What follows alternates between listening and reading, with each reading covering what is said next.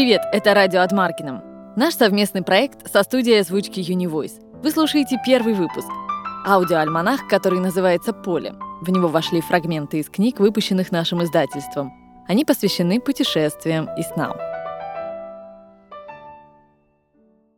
Леонид Липавский. Сны. Читает Роман Волков. 1. Я вижу сны очень редко. Написав это, я должен сейчас же сделать поправку. Я вижу сны часто, может быть, даже всегда. Но я их почему-то сейчас же забываю, в самый миг просыпания. Может быть, тут виной моя слабая зрительная память. Ведь сны видишь. А может быть, причины глубже. Сны не хотят выдавать своей тайны и сразу уходят в забвение. Если это так, то они очень предусмотрительны. Я бы уж принудил их к откровенности, только попадись они мне. И даже те немногие сны, которые я запомнил, это только обрывки. Самое существенное, очевидно, потеряно. Вернее, это не сами сны, а оставшиеся в памяти их краткие сюжеты. Поэтому судить об их подлинном смысле нет возможности, слишком мало материала. 2. Первый сон относится к самому раннему детству.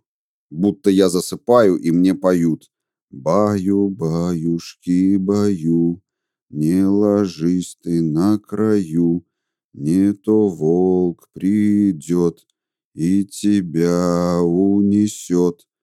И вот действительно, с другой стороны комнаты выходит мужчина, помнится дядя, и он же волк. Он приближается ко мне, и это страшно. 3. В изложенном сне имеются достопримечательности. Ведь я вижу во сне, что я засыпаю. Засыпание – это, конечно, картина счастья. Тепло, уютно, мягко. Эта минута была сладостна еще и потому, что меня чаще всего укладывала спать, наверное, мать. Так что это была как бы минута любви. И вдруг все это нарушается тем, что подкрадывается нечто чуждое. Мужчина. С ним, очевидно, связано что-то грозное. Недаром он в образе волка. 4. В детстве меня мучили кошмары. Без них, кажется, не обходилась ни одна ночь. Удивительно, что я забыл их. Впрочем, один кошмар я помню в очень общих чертах. Вот он. У нас на кухне, за окном, находится страшное чудовище. Какое именно, не помню. Что можно сказать по этому поводу? Очень мало. Кухня – это место неведомого соприкосновения с внешним миром. Там находится черный задний ход, который не для ребенка. На кухню вообще не рекомендуется ходить. Окно там не похоже на остальные окна квартиры, за ним разные странные вещи, и это окно чаще открывается. Вместе с тем в кухне есть что-то таинственное и привлекательное. И вот отсюда-то, через этот наименее защищенный фронт, проникает какая-то грозная сила. 5. Другой кошмар, относящийся к тому же времени. Я еду в поезде. Он идет тихо, в нем сумрачно и тускло и вдруг поезд тормозит и останавливается, явно не на станции, а посреди пути. Дверь сама собой открывается, и входит темнота, и пустота, и что-то страшное, что не знаю. Входит ветер или сквозняк и гасит свет. 6. Отступление о поезде. В детстве я очень любил поезд, Путешествие в нем представлялось мне совершенным счастьем. Тут и полная беспечность, все для тебя уже уготовано, и необычность, и ощущение свободы.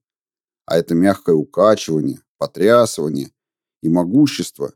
Ты мчишься мимо мира, это как бы полет. Да, это настоящий рай. Может быть, напоминающий тот первый рай, когда ты был младенцем, тебя кормили и качали. Недаром принято было совершать брачное путешествие. Вместе с тем поезд – это образ самой жизни. Помню, мы с сестрой как-то играли в детстве. Бог дает каждому железнодорожные билеты, и на них написана предстоящая жизнь. Любовь к реальному поезду у меня со временем ослабела, но представление о нем осталось и по сейчас же. Есть предметы, в которых я ощущаю какую-то значительность, тайный смысл. Например, тюбики, трубы, крытые галереи, винтовые лестницы, коридоры, жуки, бабочки, высокие дощатые заборы, вокзалы, ванна. Среди них и поезд. Знаками счастья служат для меня поезд, беседа с разноцветными стеклами, моторная лодка в море, полет в цирке на трапециях, свеклосахарные плантации. 7. Вернемся к сну. Тихий, унылый ход поезда – это предчувствие неотвратимого, обязательного несчастья. В торможении есть чувство беспомощности. Сердце замирает, не за что зацепиться. Холодный ветер, отворяющий дверь, входящая с ним темнота и пустота – это, конечно, смерть. 8. В детстве, уже более позднем, у меня бывало изредка наяву странное состояние, как бы нарастающий, становящийся невыносимым, готовый вот-вот все захлестнуть внутренний шум. Но это только было похоже на шум в ушах. На самом деле тут не было звукового ощущения. Нечто подобное тому, что испытываешь, когда с силой все повышает он, завывает сирена. Почему-то это символизировалось у меня так. Две старухи, надсаживаясь, кричат друг на друга. 9. Первый эротический сон. Дикарь поднимает меня на руках высоко в воздух. Было страшно.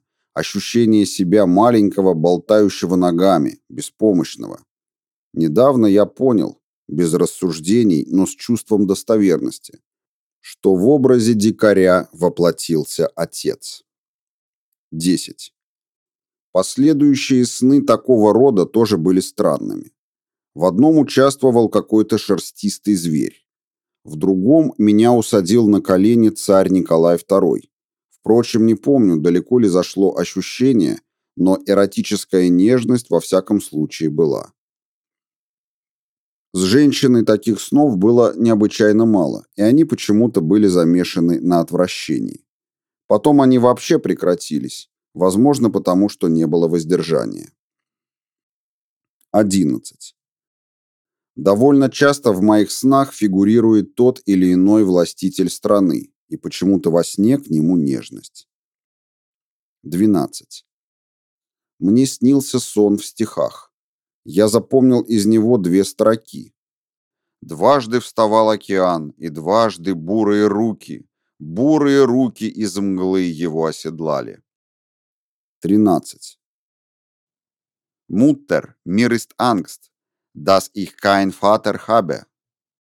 Мама, мне страшно потому, что у меня нет отца. Тоже из какого-то сна, и, наверное, безграмотно.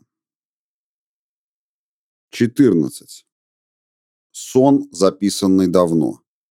С высоты, через воду, совершили мы, я с товарищем, рискованный прыжок и попали на лед. Я сошел с его плеч, и мы поцеловались.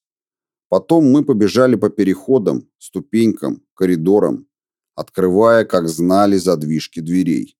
Мы были уверены, что нас хорошо примут, потому что видели наше прибытие. И мы скажем мы two artists. По-английски два художника. Это была винтовая культура, винтовой мир. 15.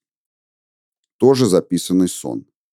Шеф был очень растерян. Он звал каждого из нас поодиночке в комнату и там подводил ему глаза. Мы бегали, как ошалелые гимназисты, из одного конца коридора в другой. Как чужды мне эти люди, чувствовал я. Выйдя на улицу, я увидел знакомую. Узнал ее по пальто и по росту и хотел догнать. Но она вошла в углубление, в пассаж, я ее не догнал. У входа в пассаж стояли две женщины, мать и дочь. Я предложил проводить их, мне было по пути. Когда пошли, одна из них сказала, В Москве милостыню подают только те, у кого плохие перчатки. По смыслу, очевидно, бедные. Не нищие ли они, подумал я. Они были плохо одеты. Дочь была привлекательна, милая. Я спросил ее на ухо. «Откуда? Кто вы?» Она ответила несерьезно. «Из Смирны. Вы ведь не знаете, где она?» Но я знал. В Турции. Тогда она сказала. «Мы из Вятки. Там у нас поместье». Проходя мимо дома, где живет мой товарищ, я услышал, что из верхнего окна несется скорбная и торжественная музыка скрипки. Мне стало тяжело. Я понял, что над ним играют глубокой ночью, потому что он умер. Он лежит посередине комнаты на полу, и кругом него люди. Но он не умер, а сошел с ума. Думаю, что этот сон, как и предыдущий, можно было расшифровать только по свежим следам, связав с какими-то событиями дня. Теперь же смысл утерян. 14. Мне часто снится преследование. 15. Стереотипный сон, опоздание на поезд. Особенно упорно снился, когда женился в первый раз. Я объяснил себе этот сон элементарно физиологически. Перенапрягал силы, наслаждение, за которым гонишься, а оно убегает. Но сейчас я склонен думать, что смысл его шире и абстрактнее. Пытаешься схватить жизнь, любовь, счастье, а оно ушло. 16. Когда умер отец, мне он вскоре приснился пришедшим с того света. Налитым какой-то тяжелой силой и энергией, как бы наэлектризованным. Он протягивал мне руку, и я знал, что мне не следует к ней прикасаться. У него была странная, быстрая, но косолапая походка. Недавно, припомнив этот сон, я поразился. Да ведь это же повторение ситуации «Статуя Командора» и «Дон Жуан». 17. Я вскоре увидел сон, будто я ласкаю мужчину. Вот уж в этом никак не бывал грешен, говорю ему, смеясь и вместе с тем понимаю, что мужчина именно та женщина. Смысла сна не понимаю. 18. Недавно видел, если не опоздание на поезд, то ожидание поезда. Будто у нас с женой пересадка, поезд стоит еще на запасном пути. Ждать его надо много часов. Суета на вокзале. Мы вешаем свои пальто за какой-то стеклянной перегородкой. Я должен следить за ними через стекло. Но толпа их затеняет и их крадут. У меня ощущение беспомощности, вины и отчаяния. И я говорю жене, теперь только мы остались друг другу. 19. Будучи в Москве, писал счет за командировку и вместо «в дет издат» написал по рассеянности «в дети зад». Глупо и пошло. 20. И снова сон, ожидание поезда. Участвовало какое-то маленькое суетливое животное. Какое, не помню. Оно было чем-то нужно и полезно, но надоело мне, и я сбросил его в пролет лестницы. Оно упало на спину. Я не знал, разбилось ли оно. Потом пошел вниз к поездам. На пути встретил знакомую. Она несла подушки. Жаль, что запомнил только меньшую часть сна. Если бы были подробности, наверное, его можно было бы объяснить. 21. Я был прав, сны я вижу каждую ночь. Для того, чтобы запомнить сон, есть только одно средство – рассказать его себе в самый миг просыпания, то есть перевести его из зрительной формы в словесную. Впрочем, может быть, в моем забвении снов играет роль еще та общая тенденция – не вспоминать никогда прошлое, которую я давно выработал в себе. Так или иначе, я еще запаздываю с рассказом себе сна в миг просыпания. Из-за этого большая его часть успевает уже улетучиться. Но думаю, эту привычку можно развить в себе, и тогда я буду удерживать сны в памяти. 22. На улице какой-то парень с уродливо короткими руками-обрубками подошел не то к милиционеру, не то к военному и ударил его. На него кинулись с нескольких сторон. Он бежал, его догоняли, били. Он снова вырывался и бежал. Потом он объяснил нам, мне с женой, свой поступок. Так, в очереди он уступил свое место другому, а его не поняли и приняли за нарушение порядка. Здесь ясна только конкретизация выражения «руки коротки». Остальное непонятно. 23. Дело происходит в каком-то большом, старом сводчатом здании, где помещается учреждение, кажется, военное. Я предлагаю, чтобы в здании произвели ремонт, так как многое в нем пришло в разрушение и стало неудобным. Я почему-то заинтересован в этом и материально. От этого чувствую себя несколько неловко и унизительно. И от этого говорю слегка витиевато. Именно. Напираю на то, что мне выгодно, но полушутя замечаю, что ведь это не противоречит объективной необходимости ремонта, перестройки. Чувствую, что моя речь не доходит, меня слушают настороженно. Появляется заслуженный писатель М. Он что-то говорит о поросячьем лице, что именно не помню. Я понимаю, что это косвенно против меня, и сразу отвечаю. О чьем поросячьем лице вы говорите? О своем или о моем? Это почему-то звучало во сне остроумно и дерзко. Я знал, что этого он мне не простит. Но заведующая, с которой я говорил о ремонте, мало обращает внимания на меня. Отвлекается разговорами с другими. Тогда я решаю уехать. Я еду на трамвае. Мне нужно пересесть на другой трамвай, чтобы попасть на вокзал и уехать домой. Я вспоминаю, что часть своих вещей я забыл в том учреждении. Да и те, что со мной, уложены как-то нелепо, тоже теряются. Какой-то сосед помогает мне их отыскать и уложить правильно. 24. Изложенный сон связан опять-таки с ожиданием поезда, стремлением уехать. Элементы сна поддаются расшифровке. Здание – это издание, вернее, переиздание, старое. Я хочу его перестроить, мне это выгодно.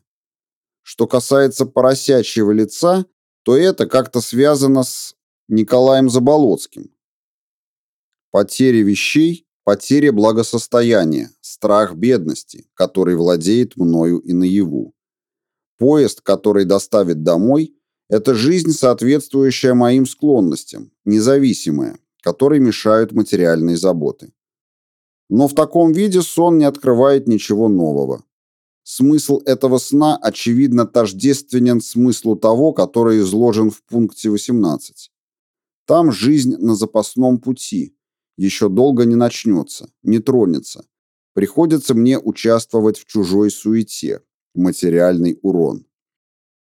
25. Отец живет высоко, в доме, который по всем признакам новостройка. Я написал «отец» в кавычках, потому что этот человек ничем не был похож на моего реального отца. Какие у нас отношения, для чего я к нему пришел, все это, к сожалению, забыл. Но помню чувство отдаленности, сложности, даже какой-то дипломатичности отношений. Что-то я должен был сделать. Помешало следующее обстоятельство. Мне сообщили по телефону, что больна моя первая жена. Потом пришла женщина с тем же известием. Я спросил, может быть, положение серьезнее, чем мне говорят? Да, это так. Заражение крови после аборта. Она уже не узнает никого. Обречена. Я спрашиваю, как же будет? Ведь ей нельзя там оставаться. Все обнаружится. Мне отвечают, что ее тело после смерти перенесут тайком в другое место. Я спешу, чтобы застать ее еще в живых. Отец выходит из уборной, заходит в ванную комнату, очевидно для того, чтобы вымыть руки. Я подхожу к нему и говорю, что мне надо идти. Он меня, наверное, извинит, если бы не такое обстоятельство, я бы выполнил обещанное. Мельком я замечаю, что кисти рук у него отрезаны. Дальше следует какая-то ерунда. Я даже не уверен, видел ли я это во сне или примешалось потом при просыпании. Он лежит, я целую его в шею, а рукой касаюсь женской груди, то есть выходит он женщина. Я выхожу поспешно из дома и думаю с тоской, почему я не узнал толком, какими трамваями ехать. Я, наверное, запутаюсь. Очевидно, дело происходит в чужом городе. 26. Относительно изложенного ранее сна. В момент просыпания я понял с несомненностью, что отец – это тот врач, у которого я однажды лечился от уретрита. Сходство внешнее, по профессии. Но может быть сходство гораздо глубже. В тот момент, когда я обращался к врачу, я был напуган. От его ответа зависело многое. Да и сама техника лечения ставила меня в какое-то зависимое и унизительное положение. Живет высоко в новом доме. Это может означать просто «на небе», «на том свете». А может быть, здесь все та же глупая игра слов «здание» и «здание». Этот врач был для меня отцом в новом издании. Что касается аборта моей первой жены, то действительно он грозил тогда осложнением, и действительно отец имел к этому причастие, хотя и отрицательное. Он тогда отказал мне в деньгах, умыл руки. Об отрезанных кистях рук. Любопытно, что это повторяет мотив сна, изложенного в пункте 22. Очевидно, и там это имело значение не просто руки короткие, а более глубокое. Возможно, что это связано с «умыл руки», как возмездие. Но, между прочим, ведь и врач после процедур лечения умывал руки. Процедура же была специфическая, так что, возможно, это возмездие совсем по иному поводу. Что касается двух последних мотивов. Мужчина, который есть женщина, и приготовление к поездке, то они были уже в прежних снах и остаются, как и прежде, темными. 27. Моя сестра больна и считает свое положение безнадежным. Я, утешая, обращаю ее внимание на то, что рост ее ненормально высок, особенно верхней половины тела. Действительно, она раза в полтора выше обычного человека. Основываясь на этом, я ей объясняю, что ее болезнь связана с внутренней секрецией, не обязательно приводит к смерти и должна поддаваться лечению. Поводы для этого сна. В романе Беляева врач, преступно экспериментируя над пациентом, приводит к бесконечному росту его ног вместо отрезанных. У моей сестры когда-то был зоб, то есть расстройство внутренней секреции. Смысл сна непонятен. 28. В чужом городе, в большом высоком доме, я нечаянно заставляю открыться дверь квартиры, в которой живет М. Он сам открывает дверь и выходит на площадку. Он любезен, но все же не приглашает меня к себе. В разговоре я настаиваю на тщете внешних успехов, карьеры и богатства. Они, по сути, ничего не дают. В нашем городе это особенно ясно. Это направлено против него. Но он все же, вероятно, только внешне соглашается. И вот я еду в трамвае в другое место и замечаю, что я потерял адрес. Выбросил записку или вычеркнул на ней адрес дома, куда мне нужно. Я выхожу и почти случайно оказываюсь перед огромным домом. Он-то мне и нужен. Кажется, я в нем проживаю. Может быть, это гостиница. Я вспоминаю, что перед отъездом хотел зайти к живущему в этом доме врачу-урологу. Я думаю, мне будет больно при исследовании.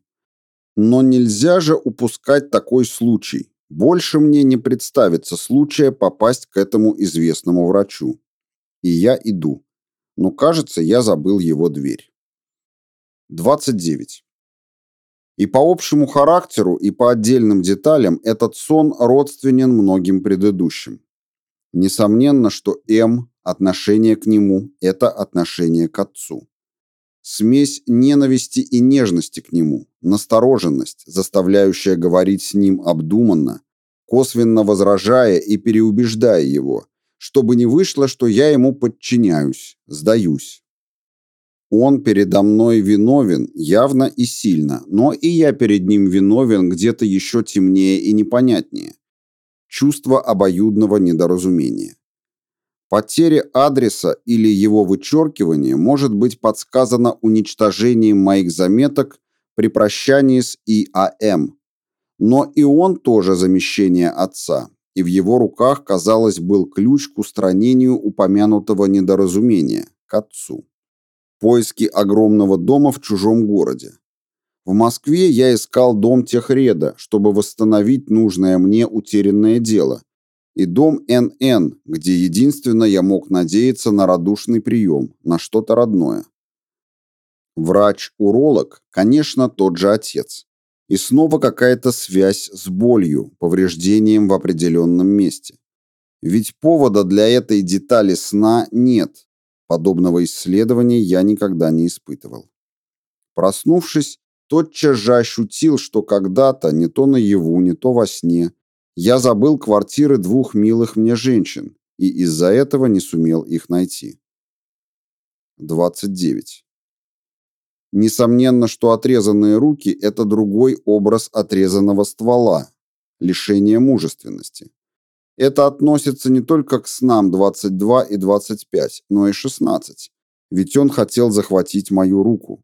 В этом смысл ситуации статуя командора. 21. Я раздражаюсь, когда мне накладывают в тарелку хотя бы чуть больше, чем я хочу. Это явно запоздавшее восстание против родительской власти. По правде говоря, как только меня просят о любой мелкой услуге, во мне сейчас же возникает внутреннее сопротивление. Почему? Смысл просьбы о любезности. Вы меня любите и поэтому должны сделать это. Это основа родительской власти, и с ней-то я продолжаю запоздалую борьбу.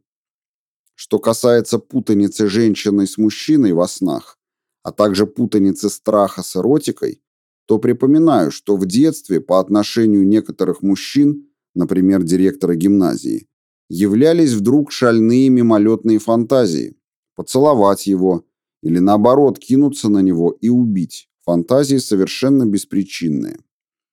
22. Будто я встретил на улице какого-то знакомого врача и, воспользовавшись случаем, рассказал ему о моих неприятных физических ощущениях. Он отверг все более серьезные предположения и счел это за осетрит. Впрочем, кажется, и осетрит требует операции. 23. Ласкал с некоторым удовольствием женщин, кажется, С, обладающих стволами, то есть андрогинов. Стволы по виду напоминали скорее присущие животным. 24. Т. купила мне радиоприемник за 3300 рублей, но не спросила, как им управлять. Мы в магазине, спрашиваем об этом. Там стоят много таких же приемников Минрей. Но то ли нас плохо обслуживают, то ли почему другому. Правильное присоединение приемника не ладится. Наконец я, выйдя из терпения, говорю, что торчу здесь уже с 12 часов до 3 часов. Нет, отвечают мне. На самом деле 5 часов, с 10 часов. Я иду искать директора магазина. Для этого мне надо подняться по лестнице. Открываю дверь, но директора нет. В большой комнате сидят три врача и обследуют трех пациентов. Спускаюсь вниз по лестнице и попадаю в какой-то склад с материалами.